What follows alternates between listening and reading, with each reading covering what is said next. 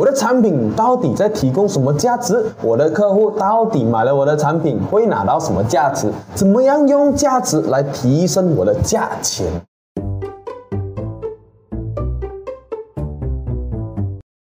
每天一分钟，越来越成功。早上好，今天呢，我们就来谈谈价值主张 （value propositions）。很多时候啊，我们问创业的人为什么要出来做生意，答案很简单，多数都会是赚钱呐，废话。然后我们把问题转去问团队为什么要出来做工，答案也会是赚钱呐，废话。看到这些答案吗？这些答案没有对和错，只是在他回答问题的时候所在的角度不同，立场也不同。而已。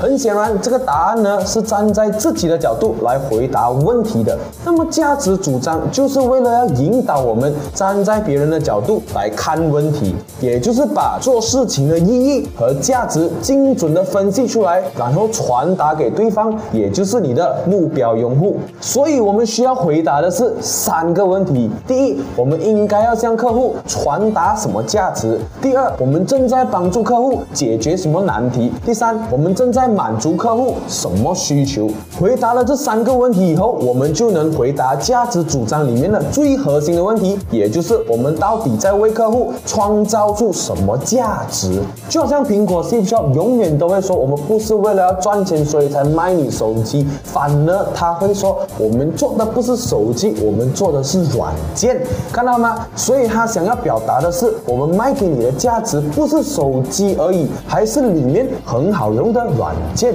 好了，今天我们商业三六笔记呢，就先分享到这里了。我们明天将要继续探讨 Business Canvas 里面的第三步，也就是渠道。我们明天见。